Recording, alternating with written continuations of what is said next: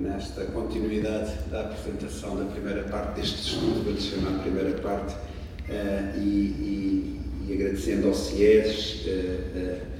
trabalho técnico e rigoroso que já nos habituou em muitas frentes, mas agora novamente também com este estudo sobre práticas de leitura. Queria não só agradecer ao CIES e ao ISCTE, mas obviamente agradecer muito ao Plano Nacional de Leitura 2027 eh, por ter abraçado este desígnio e esta missão quando eh, relançámos o Plano Nacional de Leitura para esta, para esta década. Nas primeiras conversas que tivemos,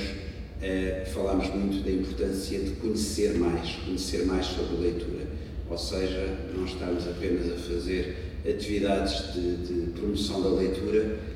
sem irmos avançando em cada vez mais evidências, cada vez mais dados permitam dar forma a essas, a essas atividades de promoção da leitura. E esta era, era uma área em que percebíamos que era preciso investir, uh, tínhamos uh, decrescido um pouco na quantidade de estudos e de, de produção académica na área da leitura e, uh, em boa hora, esta nova equipa, com a, com a doutora Teresa Calçada e a doutora Elsa abraçaram bem esta, esta missão do plano e, fizeram estas parcerias relevantes com a Academia em várias frentes. Eh, este é um exemplo, mas também o trabalho que tem sido feito uh, com a EduLog uh, é, um, é um bom exemplo do avanço no conhecimento sobre leitura para podermos uh, ter um bom suporte à decisão. Como, portanto, em voz, professor José Neves, João Mata, na, na equipa do Plano Nacional de Leitura, cumprimento todos uh, os que acompanham este estudo, também a Rede de Bibliotecas Escolares, uh, aqui na, na, na, pessoa da sua coordenadora, a professora Manuela uh, da Silva, e, e, nelas todas as equipas que tornam a leitura possível nas nossas, nas nossas escolas. este estudo complementa Uh, outros temos vindo a produzir, a que a, que a doutora Elsa Conde se referiu na sua, uh, na sua excelente intervenção, uh, e eu destacava os mais recentes, que também foram aqui referidos, o, o, o, que temos vindo a obter através das provas de aflição, o estudo diagnóstico que foi feito pelo IAV, incidindo exatamente sobre três literacias específicas, literacia de leitura e de informação, literacia matemática e literacia de ciência, que uh, também uh, nos fornecem um conjunto de dados, dados desagregados, dados qualitativos e não apenas notas singulares, que são, são, bastante opacas por vezes, sobre o, o desempenho das crianças e dos jovens, o, o, esforço que fizemos e que as escolas fizeram para, no meio da vivência de uma pandemia ainda, realizarem estes estudos amostrais foi muito importante Portugal é hoje dos poucos países uh, do mundo que tem dados compilados sobre uh, o desempenho dos alunos no ensino básico. Há muitos países que têm dados sobre o ensino secundário, somos dos poucos que têm dados sobre o, o, o ensino básico, uh, que permitem uma comparação entre o pré-pandemia e o pós-pandemia. temos sempre esta relação com os estudos, não são a verdade sobre os sistemas, mas são, eh, sem eles não há decisão política. Sem dados eh, temos apenas opiniões, não temos eh, nada que permita sustentar aquilo, aquilo que fazemos. Nesta área específica e aquilo que os vários estudos e as várias evidências temos recolhido permitem, permitem-nos aprofundar o nosso conhecimento sobre quem lê, Uh, este, este estudo diz-nos muito quem lê, quem são, quem são os leitores, uh, sobre o que leem, também aqui e também no estudo anterior, uh, como lê, e este é um dado que nos vem do PISA, que nos vem das provas de aflição, que nos vem dos relatórios qualitativos que o IAF tem vindo a produzir sobre as provas finais de ciclo e sobre os exames nacionais eh, e quando nós olhamos para este como lê, eh, os dados são sempre bastante coerentes e convidam para uma ação eh, dirigida. E nós vemos que as principais dificuldades que os alunos exibem, como a professora Isabel Alçada enunciou na sua, na sua intervenção, têm muito, são, muito, são muito cirúrgicos, são muito pontuais estão muito nos processos inferenciais, extrair informação, sobretudo quando ela não está claramente, claramente dita no texto, o estabelecimento de relações entre o que se está a ler e o que já se leu ou outras leituras que são referidas. mais recentemente, e o último PISA mostra isso muito bem, dificuldades na leitura extensiva, ou seja, vermos como eh, os alunos, perante um determinado item, começam a responder antes de lerem o item até ao fim, e relacionado com isto, como desistem da tarefa de leitura quando encontram as primeiras dificuldades de leitura. Isto é informação que, do ponto de vista didático, é preciosa, eh, porque nós conseguimos chegar ao detalhe de onde estão as dificuldades. Portanto, não estamos a falar da leitura e da promoção da leitura de uma forma meramente holística, dizer é ler e já está, porque quando, quando temos dados assim demasiado holísticos, depois podemos ter intervenções que não vão ao coração dos problemas e podemos ficar, pensando no primeiro ciclo, que é o objeto de estudo aqui, ficar por tarefas de descodificação sem dar saltos para aquelas que são as principais dificuldades desde muito cedo, sem dar saltos uh, rápidos para tarefas que estimulam a compreensão, estes processos inferenciais, as, as dimensões relacionais. Uh, temos também, e, e, este é um tema que eu, é uma área que eu trago sempre acima da mesa, até porque quando pensamos nesta transição digital de que a doutora Elsa nos falava, é particularmente importante a dificuldade que, uh, sobretudo, os jovens manifestam na distinção uh, entre factos e opiniões quando leem. Uh, isto é particularmente relevante em momentos em que uh, a informação nos chega de forma bastante anárquica e em que ensinar a ler é também ensinar a, a, pensar criticamente, a analisar fontes, a analisar a, a qualidade da informação. E tudo isto, uh, tudo isto se ensina, tudo isto aqui não consigo deixar de ser linguista, tudo isto está presente nas marcas do texto, está presente na promoção de diferentes tipos de texto, eh, de aprender a ler diferentes géneros e tipos eh, textuais. E temos este dado que também aparece muito nos relatórios do IAV sobre os exames nacionais, em que, que nos atesta que as, as principais dificuldades dos alunos não estão nos seus conteúdos declarativos, naquilo que é memória em, em, em, sentido estrito, mas estão sim na aplicação uh, do conhecimento em novas situações, na dificuldade às vezes de interpretar enunciados que mobilizam, uh, uh, que mobilizam conhecimento para situações inesperadas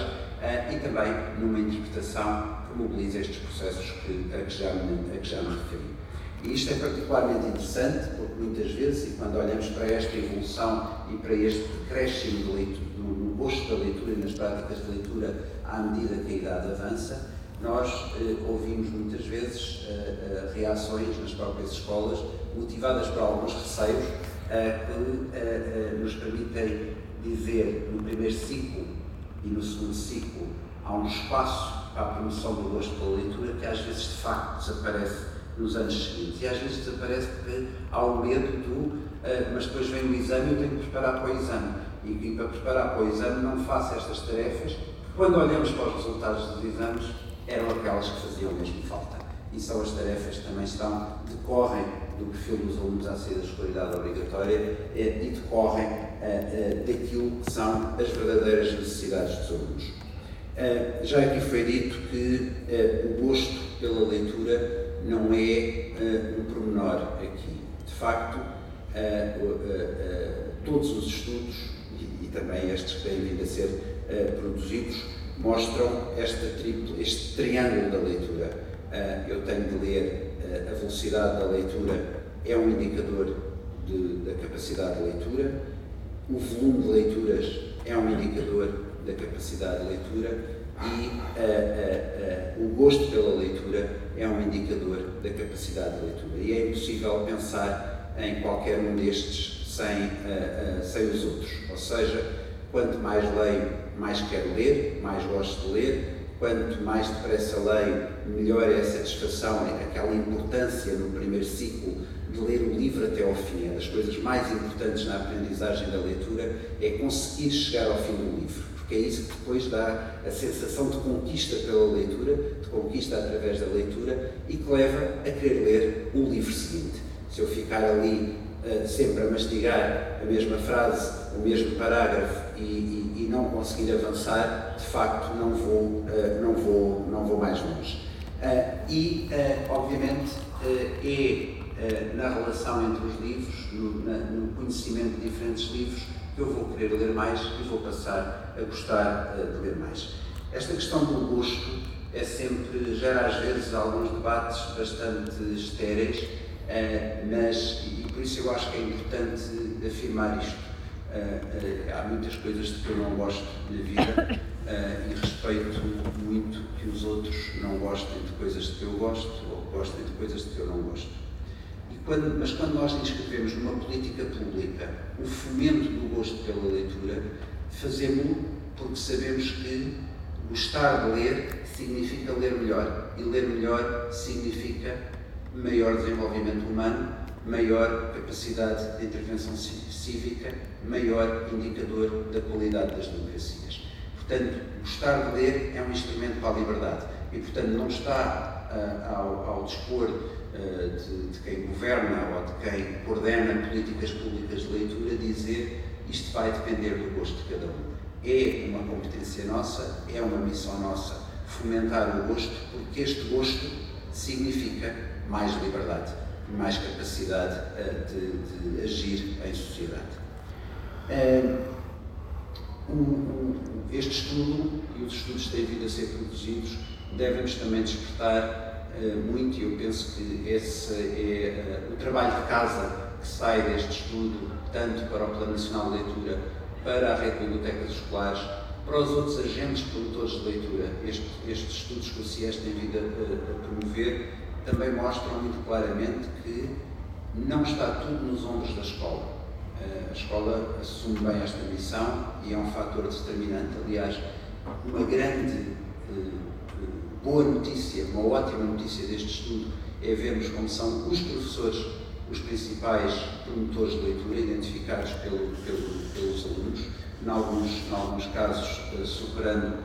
as famílias. Portanto, isto é um sinal muito positivo e, que deve, e que deve suscitar aqui até um agradecimento público, na medida em que vemos os professores a cumprir a sua missão enquanto uh, agentes de promoção da leitura Uh, mas, obviamente, saem daqui também, uh, como eu dizia, trabalhos de casa para todos nós que temos responsabilidades políticas na promoção da leitura. Em primeiro lugar, sobre aquilo que se lê. E, e aqui, e vendo também aqui no professor Luís Reis, a Associação de Professores de Português presente, pensarmos e pensarmos cada vez melhor o que é a educação literária. Uh, nós demos uh, passos neste sentido, com as aprendizagens essenciais, com uh, o trazer uh, uma educação literária que não é apenas ler uns quantos excertos pré-determinados, mas ensinar a ler literatura, estimular o gosto pela literatura, sem câmaras fechados e respeitando esta dimensão que é aprender a ler literatura, também é aprender a ler e a respeitar os diferentes gostos que existem na, na, literatura. Uh, isto leva-nos, e temos levado, e aliás uh, aproveitámos o plano de recuperação das aprendizagens para, uh, através do Plano Nacional de Leitura da Rede de Bibliotecas Escolares e da Direção-Geral da Educação, termos algumas medidas dirigidas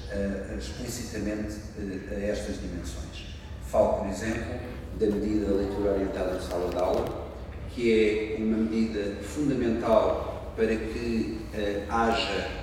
tempo para ler, eu já voltarei à questão do tempo, tempo para ler, mas também ter na sala de aula o tal espaço onde se fala de livros, onde se, onde se respiram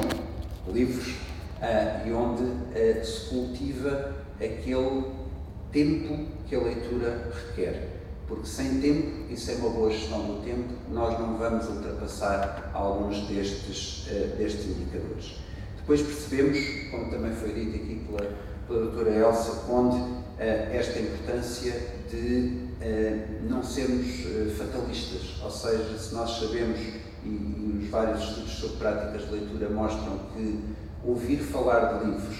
viver em ambientes rodeados de livros é um grande preditor das práticas de leitura, nós não podemos sempre, estudo após estudo, lastimar que as desigualdades sociais são impeditivas ou são geradoras de, de, de uma perpetuação das desigualdades no acesso à leitura. Portanto, se não há em casa, isto quer dizer é se não, é, se não há em casa, tem de haver na escola. Uh, e ter de haver na escola significa que este trabalho, já de mais de duas décadas da rede de bibliotecas escolares, o trabalho com mais de uma década do Plano Nacional de Leitura, a intencionalidade na, naquilo que é o ensino do, do, português, mas também de outras disciplinas, tem de ser cada vez mais intensivo para que uh, o estar rodeado de livros, o falar-se de livros à minha volta, seja uma política social,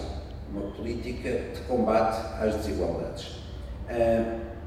isto leva-nos também, também no, no, âmbito do plano de recuperação das aprendizagens, a, a, a, propor, isto tem vindo a ser feito, trabalhos específicos sobre escrita, com a medida diários de escrita, e também a, revisitar o contrato de leitura, que não pode ser chegar à sala de aula com dois livros e dizer ou vão ler este ou vão ler aquele, independentemente do que os alunos querem, querem ler. Finalmente, eh, penso que é eh, muito importante eh, perceber que há, e aqui o desafio já não é para quem, quem tem responsabilidades tanto no plano como na rede, é um desafio para a academia. Nós precisamos de mais investigação científica sobre promoção de leitura. Sabemos muito pouco sobre a didática da literatura, sabemos muito pouco sobre, sobre estes dados, já sabemos muito e já sabemos há muito tempo. Agora é preciso uh, partir da constatação para uma investigação sobre uh, como contrariá-los. Ou seja, nós sabemos há muitos anos que na pré-adolescência os níveis de leitura, os hábitos de leitura decaem, uh, sabemos, e sobretudo sabemos agora mais recentemente, que outros estímulos contrariam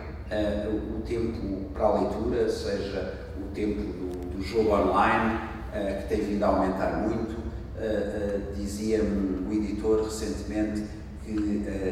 as grandes quebras na venda de livros